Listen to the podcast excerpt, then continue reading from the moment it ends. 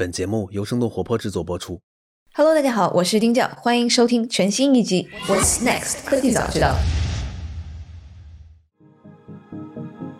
在六月二十八日召开的世界移动通信大会上，Elon Musk 马斯克他表示，预计星链 Starlink 将会需要投资两百至三百亿美元来获取十万名用户。那除了南北极之外，卫星互联网将会覆盖全球。他估计预计星链的用户一年内将会达到五十万。uh, over 500,000 users. 他们迄今已经发射了一千六百多颗卫星，虽然离目标的一万两千颗还比较遥远，但随着亚马逊也宣布这个赛道，并预计将会发射三千两百颗卫星。那我们国内也有非常多的公司在这个赛道。今年四月底，中国卫星网络集团有限公司正式成立，中国打算将超过两万颗的通讯卫星送入轨道。那预计到二零四零年，全球卫星互联网的市场规模将会超过四千亿美元。那我们今天想来聊一聊什么是卫星互联网，它的商业空间在哪里？那为什么 SpaceX 啊、亚马逊要争夺进太空的卫星布局？卫星互联网和我们了解的 5G、6G 通讯技术相比有什么样优势？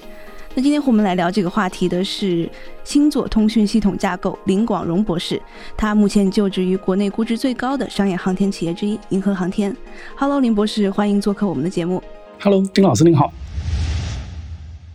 我想问一个特别小白的问题，第一个哈，那就是卫星互联网想要解决是什么问题？我们普通人为什么要关注它呢？怎么说呢？实际上，卫星互联网就相当于是把我们现在地面的移动互联网，呃，里面的基站打到了天上太空里面去，形成一个全球覆盖、没有死角的这么一个移动的通信系统。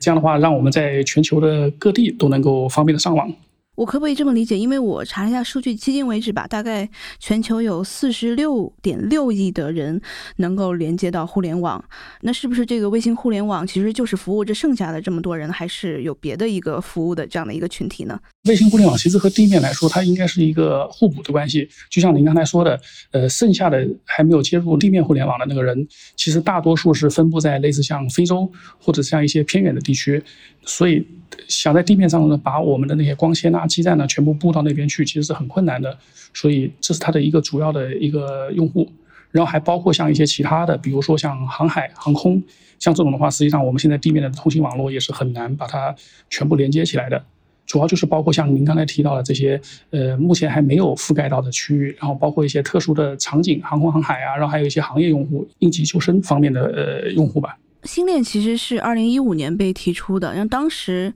这个领域研究或者是做这个商业应用的人并没有太多。我不知道这个卫星互联网的概念是 SpaceX 提出来，还是之前就存在的？确实，就整个卫星互联网的概念呢，是这两三年才逐渐火起来的。就是您刚才提到的，一九年五月的时候，马斯克那会是第一次一箭六十型，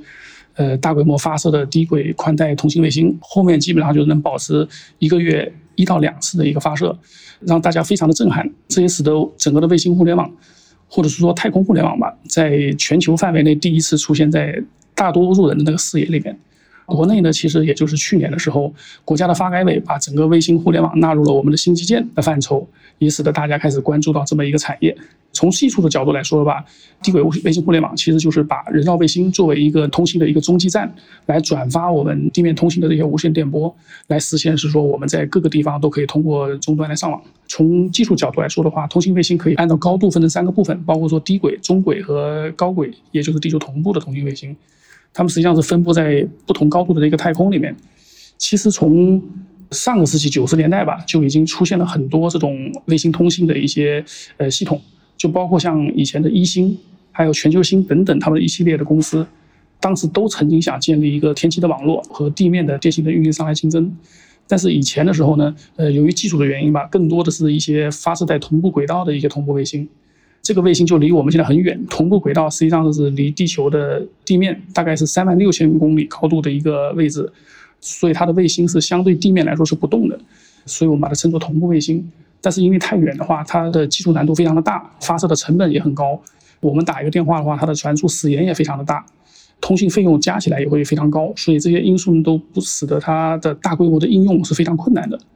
所以实际上，在近年来的话，是因为是说我们的技术逐渐的发展，使得它的通信的速率越来越高，同时它的成本也越来越低，所以才使得我们现在构建这么一个面向大多数用户的一个卫星互联网成为了一个可能。您刚刚讲的，像是我们之前的这样的一些技术，它是因为是同步的轨道嘛，然后它也是不动的。那我们现在的一个技术的流派是怎么样的？因为现在也好几家其实在竞争这个领域嘛，包括 SpaceX，包括亚马逊，还有那个 OneWeb，包括还有我们国家的一些公司，大家现在的这个技术路径都是差不多的嘛？现在新的一个流行趋势是用低轨来实现这个卫星的通信。所谓低轨，其实就是它的轨道距离地面大概是从三百多公里到一千到两千公里的这个范围内，所以它和刚才说的三万六千公里这个轨道高度相比，就是短了非常多。譬如说，像我们以前如果是同步卫星的话，它的那个距离从地面传到卫星再传下来，基本上达到两三百毫秒的这个时间。然后我们像现在呢，它的时延其实就很小。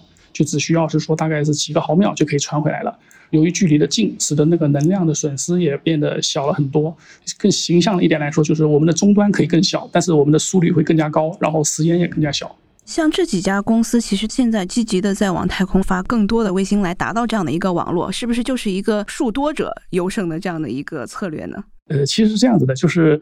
如果我们想要实现一个特别好的通信效果，确实是需要卫星达到比较多的。因为比如说，您从我们现在地面的基站就可以看得出来，就是我们平时在以前二 G 的时候，可以隔几十公里才有一个基站，现在到了四 G 和五 G 的话，基站就非常密了。所以实际上，你想达到一个同样的效果的话，我们在太空里也是一样的，你的基站也必须要分布的非常密，才有可能是说我为更多的用户提供一个更加大带宽的服务。但是实际上，当然卫星也并不是说是越多越好。它如果你的数量越多的话，就像马斯克提出的，我需要在太空里面打一万甚至四万多颗卫星的话，实际上我要做这么大的一个规模的一个星座的一些运维调度等等，这技术难度都是非常高的，很容易发生一些碰撞啊之类的的风险。实际上，现在大家之所以把卫星的数量都提得这么高，还有一个原因是希望能够争夺一下空间的这个呃频率和轨道的资源。因为这个相当于对各个国家来说，这相当于是也是一个战略的资源。因为目前我们对于太空里面低轨卫星的它的频率和轨道的使用，呃，在低轨内部是先到先得。就譬如说，如果我已经建造了这么一个系统，我是第一个，那么后面的有可能都需要和之前的先入局者去协商。所以实际上就是这份的资源是非常宝贵的。现在有没有一些机构，它是帮着来协调全球的资源的？就是我们有没有说是好像到了什么一样的一个数字之后，我们就不能再让卫星进入低轨道了？国际和每个国家其实都有相关的机构在做这方面的这个协调工作，但是它并没有一个确切的数字说达到什么数量就不能进入。比如说以同步轨道的卫星为例的话。同步轨道的资源是特别宝贵的，因为它实际上它就只有一个离地球三万六千公里在赤道正上方的一个圈儿，上面可能会有一个密度，我相隔太近，我是不能部署太多颗卫星的。但是如果是低轨的话，因为它等于是一个立体的空间，它的范围就比较广，我可以在不同的高度部署不同的轨道，就包括说像轨道的倾角和它的运行的一些角度。但是它现在有一个规则，就是所有的低轨的卫星系统都需要优先去规避同步的系统。意思就是说，譬如说马斯克建造了一个他的星链系统的话，他必须保证他的星链系统是不能干扰到现在所有的同步轨道卫星的。如果说我们建造的低轨卫星互联网比它晚的话，也必须要对它进行一些保护，不能到干扰到它的正常运行。所以实际上虽然并没有一个特别严格的一个规则，但是越后入局者，实际上它的难度是会越高的。因为前两个月不是就发生了一次，Starlink 和 OneWeb 是他们两个卫星是差点撞在一起，中间也有一些互相的撕扯，然后有一些互相的怼的这个过程。我不知道，因为刚刚您讲它是一个立体的空间，其实它的这个呃还是蛮大的这样的一个距离。那这样的相撞的可能性是现在有多大？是未来会慢慢的变大吗？从现在来看的话，这个相撞的概率并不高。但是因为像这种太空里面的这些，包括像各种各样的卫星和它的宇航器，包括像空间站这些东西，都是非常高价值的目标，它们的运行速度也非常快。您可能不了解，像我们现在五六百公里高的一个卫星的话，它的运行速度实际上是有每秒钟七点多公里。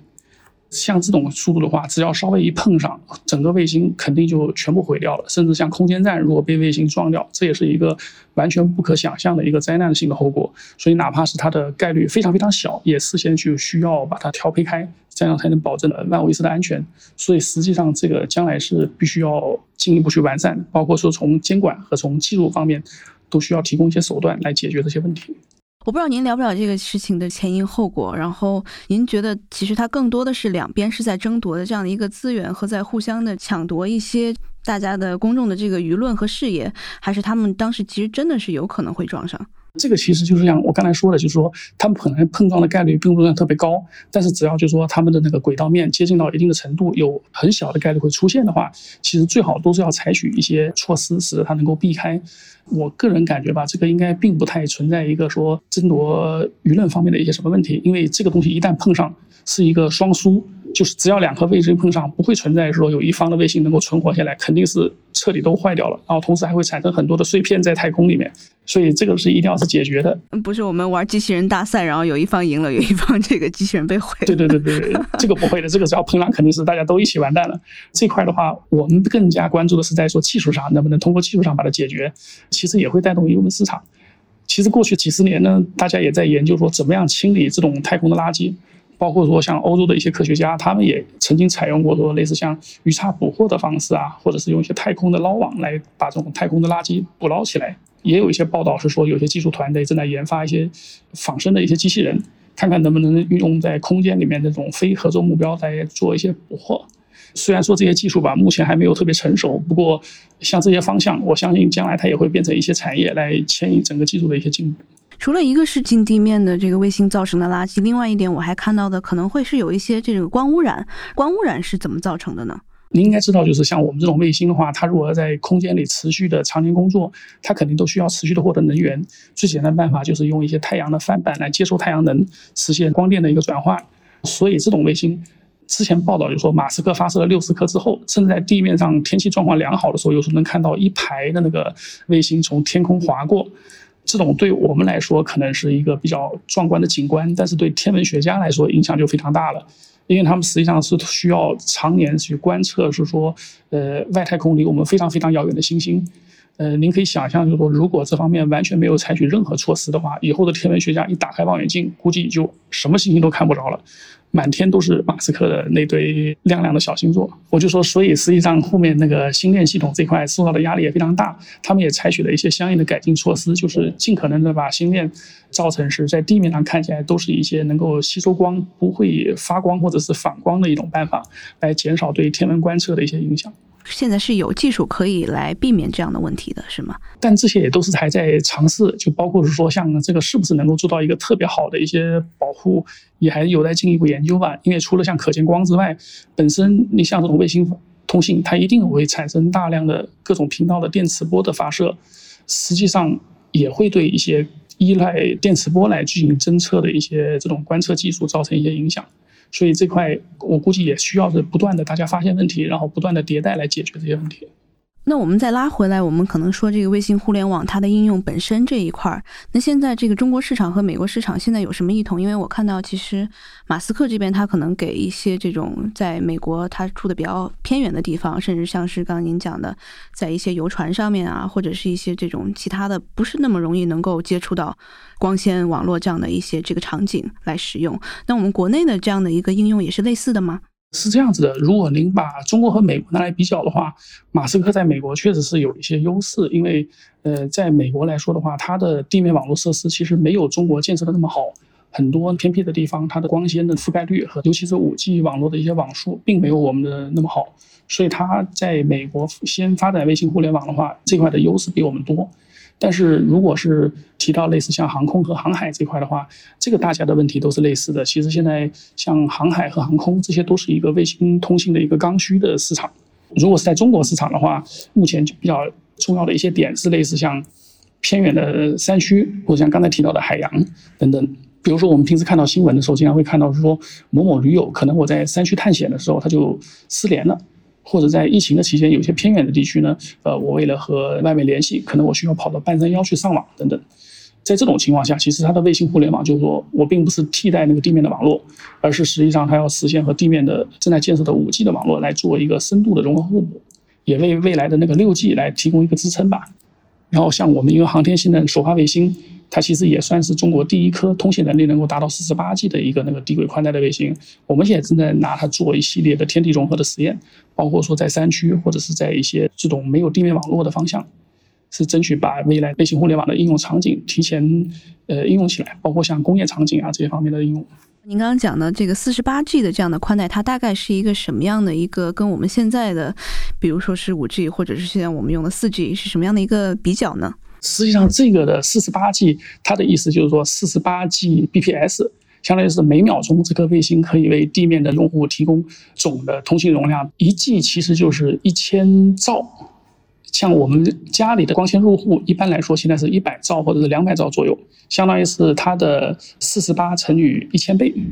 这个它其实说的是单颗卫星的容量，并不是针对地面用户的容量。那如果像这样一颗卫星，它在开始的时候会能够支持多少用户呢？说实话，这个反而我们并不太担心，因为就是说，如果你的用户数上来多了，像马斯克类似这样的技术路线，我们是可以通过不断的增加那个卫星的数量以及技术的迭代来满足这个要求的。我们预计是说，卫星互联网各未来更多的可能是针对一些和五 G 互补嘛，针对的一些大范围的地面的覆盖。所以实际上用户数增加了，我们并不担心，我们反而更增加的是地面网络太好，如果是在城市里用不上的话，反而不利于它的发展。不怕它需求多，我们可以在网上发微信。对对对，这个是没有问题的。您刚刚讲到和已有的五 G 或者是六 G 的这样的一个互补，那是不是说像银河航天这样的企业，它的客户可能是现在的像中国移动啊，或者是电信这样的企业呢？个人用户终端和公司类的用户终端的都有。比如说，针对个人的，可能就是像刚才提到的，是说我直接在一些偏远的地区，或者是在海上、飞机上这种地方的个人用户直接上网。然后，如果是针对公司级的话，它有可能就是说，类似像一些跨国的企业，比如说我们走到了一些在非洲那边开设一些公司，它可能是需要布置一些专网，然后需要和国内进行通信，也包括说一些行业用户，比如说像电力啊，或者是像矿业啊，他们如果是在。我的那个矿山或者是我的输电线需要铺设在很偏远的地区，它本身是没有地面支持的。像这种很多公司，它也是需要在这一类的业务的。实际上，我们目前的愿景只是说，希望能够投入在航天科技上来为人类的未来通信做出一些服务。所以我们目前还主要是针对在具体的做技术上。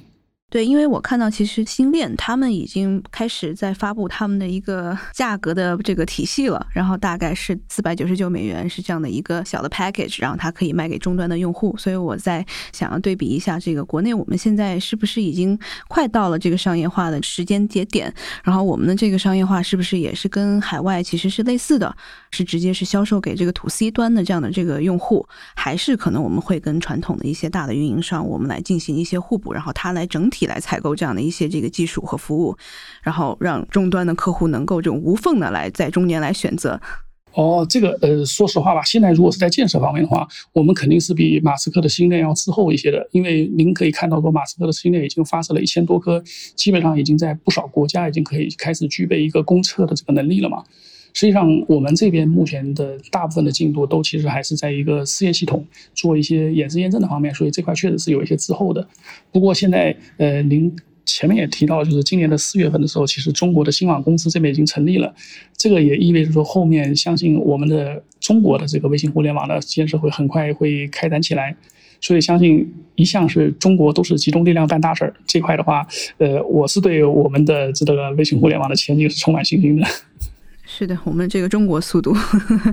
对。然后其实我们大家可能已经比较了解五 G 了。然后刚刚您又提到了一个六 G 这样的一个融合。然后六 G 能不能帮我们也再科普一下，到底跟五 G 或者是卫星互联网它到底是一个什么样的关系，或者它的定义是怎么样的？其实六 G 来说的话，它现在的很精确的一个定义，或者说它的行业标准，这些东西还都没有完全确定下来。不过反正业内内的专家一般的认为是说是。六 G 来说的话，肯定和五 G 相比，它的速度会更快，然后它的覆盖范围会更加广，然后包括还有一个就是说，有可能是五 G 再加上一个卫星的互联网，就把把天地一体做成一个融合的一个通信网络，这很有可能就是未来六 G 的一个雏形。呃，实际上不久之前呢，中国的信通院，它也正式发布了一个六 G 的总体愿景和潜在关键技术的一个白皮书，这个应该可以算是一个比较权威的一个解答了。他就认为，就是国内的六 G 网络应该会在三零年之前很快实现一个商用，来实现一个空天地一体化的这个无缝覆盖，然后包括是说天上的卫星和地面网络的一个深度的一个融合。实际上就是刚才提到，就是说如果它的速度要越来越快的话，像我们现在五 G 其实本身已经出现了这个问题，它的速度其实通信速度比我们的四 G 要快得多。所以从物理上、理论上来说的话，只要你的速度更快，我必然会使得我的能量需要的更加多。就是直观的说，就是我的手机更加耗电，然后它的覆盖范围其实也会比五 G 的基站要更加小一些。在这种情况呢，它六 G 又需要是说我想要一个泛在服务，也就是说我是无缝覆盖的，不管你带着手机去到哪里，它都有一个覆盖。实际上它本身是有一些差距的。就说我在很广大的一个区域去怎么样提供这么一个服务，来保证是说我又要到处都有网络，又希望它的速度更加的快。所以在这种情况下，你实际上把那个天上的卫星互联网和地面上的五 G 网络结合起来，恰好是一个比较好的一个互补。相当于是说我在广阔的地区，我用卫星互联网给它提供一个很大的全面的覆盖，然后我在重点的热点地区，包括像城市里面，我就用一个比五 G 更加先进的一个技术来提供一个更加高速、更加低时延的一个通信，结合起来其实就可以达到一个更好的效果。我们现在有没有一个预测，到底六 G 的这个时代会是什么时候来到来呢？或者是有一个大概的时间的区间？从过去的发展上来看的话，一般来说，它都是说是我现在正在部署一代，同时就在同步的研发下一代。所以我估计，如果从以前四 G 发展到五 G，再往后发展的年龄来算，应该到三零年的时候会初步出现这个六 G 网络的一个雏形。然后，其实那个时候我估计卫星互联网应该也会发展的比较好，国内的随时随地能够用的这个卫星互联网应该也能够初步发展起来了。就大概还有个十年的时间。然后基本上我们就能全面迈入六 G 社会。呃，这个是我个人的一个愿望吧，当然我并不能保证说它是不是一定会实现。那如果我们现在看的话，就不管是这个从 SpaceX 或者是我们国内的一些这个领域的竞争的企业也好，那我们在未来的可能九到十年的这个发展当中，可能会遇到的最大的这个难点是什么呢？一方面来说，技术上肯定是会有很大的困难的。像包括像我们现在的话，就是它为了实现更高的速率，一个是我们的频率越来越往上走，就包括我们现在常听到的五 G 里面的毫米波的技术，它实际上会把那个频率从我们以前的几百兆上升到几 G 甚至几十 G，这些在射频技术方面都有很大的难度。然后包括像说我们现在如果是要发展呃卫星互联网的话，已经把那个战场从地面搬到了那个天空。包括说像整个卫星的制造、卫星的发射和卫星的运营这方面，其实都有很大的技术困难。这一块是技术方面的问题。然而，除了一个技术方面，可能有更大的一方面是说是，呃，我怎么样来保证它的一个批量的生产，以降低成本，以及构建整个生态。其实前面从我们从过去的例子发展来看的话，大家应该可以看得出来，很多时候一个东西并不是说我的技术是最先进的，它就一定能发展起来。很多时候要包括是说，我是不是能够把它的价格降下来，让大家更多的人都能用得好。还有一块是属于是说我是不是能够给它构建一个完整的一个生态，才能够保证是说是你有了通信之后能够有配套的一些应用，然后才能够用得起来。像比方说刚才我提到的像成本这块的问题的话，它实际上马斯克的星链也是采用了一个这样的方式来做。比方说，我们传统的卫星通信的话，更多的它是以同步卫星来实现这个地面的通信，所以它很少数的几个星就可以，呃，覆盖那个整个地球。但是马斯克之所以是说我要做这么大的一个星座，一方面来说，他可能是为了是说我让我的速率更加高和我的时间更小。但是实际上从现在的工业化大生产来看，大家也可以看得到，就是说我只有一个东西上了量之后，像马斯克现在是希望把他的星座做到了几万颗。呃，上了量之后，才能够把整个那个成本充分利用我们现在地面的那个规模化的一个那个优势，来把它的成本打下来。所以就说，它那个卫星生产未来应该不再像是以前我们担心定制的一个这种科研模式来做的一个工业品，而真正是成为一个工业化的一个产品。其实现在也有越来越多的公司说参与到了这个规模化的卫星的制造的竞争里面，然后我们也是在构建一个低成本的这么一个批量化的一个生产能力。包括说，我们一方面在研究一个呃像典型工业流水线方式的一个研制模式，然后和我们的产品理念来做一个深度的融合，依托说现在是地面像手机什么这块的那个工业化产品的供应链的体系来打低卫星的研制成本。就原来的一颗卫星的这样的一个生产制造的过程和现在流水线的这个模式，能不能这个大概更详细的帮我们讲一讲？就本来原来做一颗，它可能就是全都是手打的这样子是吗？就是一个个工程师往上面这个怎么来做的，并没有像是这种大规模制造，像我们传统知道的像是消费数码这种方式。呃，其实您从某种意义上来说。确实是有点像您说的这种情况，就是呃，我们知道我们最早的一个同步卫星的时候，它的因为它的量非常少，然后它也是就采取说我担心功能非常强大这样的一个模式来实现的，所以一颗卫星往往都是在几亿美金这样的一个级别上面，然后。我如果要用几亿美金，我只是造一颗卫星，实际上您可以想象得到，我现在工厂里那个流水线，我其实都是用不上的，因为流水线它一上来，我必然是要是说我是成千上万的这种规模，我大量的这个通过，实际上它就只有一颗，所以它看起来就有点像是我们现在能看到那种手工制作的劳斯莱斯啊这种豪车一样。它确实是很多情况下，它不会给你批量做大量的模具，然后很多时候真的是就是说，我是给它专门定制化的加工它的每一个器件，然后把它组装起来。所以在这种情况下，它实际上是没有办法真正做到是说我降低它的那个成本的。然后像我们现在在做未来的批量卫星的话，实际上就是一方面我们在供应链方面也是希望能够尽可能的复用现在地面上各方面的成套的体系，然后包括像在器件的选型方面，最早的时候它为了保证我的卫星的那个可靠，它实际上都要求是说我们的芯片和各种的原材料都是一个宇航级的一个器件。但是实际上这块的成本都会非常的高。然后呢，像我们现在的更多的理念，其实这块和那个马斯克比较接近，都是说尽可能的希望能用地面的工业级的一些材料来用在这一块。然后包括是说我用的是工业级的一些芯片或者是一些原材料，然后通过一些筛选的方式，来使得它能够达到那个要求。然后或者是在软件方面，我通过一些呃多重冗余的备份。来保证，就是说我万一遇到了太空里面我恶劣的环境的话，我依然可以在软件支持的情况下让它工作。用这些手段来保证，是说我能做到低成本，然后能做到批量化的那个生产，使得压低它的这块的这个成本。像您刚刚讲的，除了像是就我们采用这种工业级的这个原材料在硬件方面，然后软件我们可能也有一些新的这种方向。那跟传统的同步卫星来比的话，是不是现在的这种？新的卫星它还是会在功能上面会稍微简单一点，或者是容易做一些。因为譬如说，我们采取了这种技术路线之后，就是说我用大量的小规模的那个星座来代替呃单颗昂贵的那个同步卫星，所以它确实会在技术难度上有所降低。譬如说，我们的轨道高度也低了，呃，我在星上配备的那个发射和接收机，我可能需要的能量就不需要这么多。然后同时，其实我们的寿命现在，呃，也比原本的同步卫星会有一些缩减。现在一般来说，我一颗低轨的卫星，可能它的设计寿命也就是在五到七年左右。然后它其实有点像类似我们现在的那个一个平时我们用的手机这一类的工业品。就是你也知道，我们最早的一些家电，它其实它的使用寿命都有可能会长达十几二十年，它都不坏。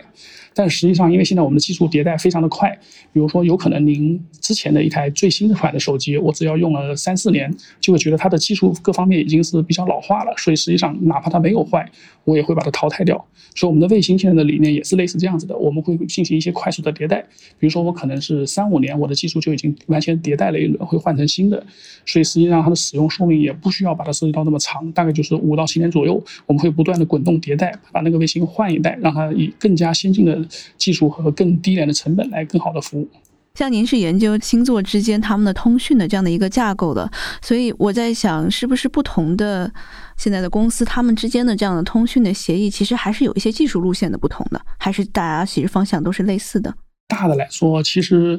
尤其在卫星领域，以前确实是不太一样的。就是以前的卫星通信，它是一个比较小众的领域，就只有少数。有特殊需求的，就像我刚才说的，像航海啊，或者是那个野外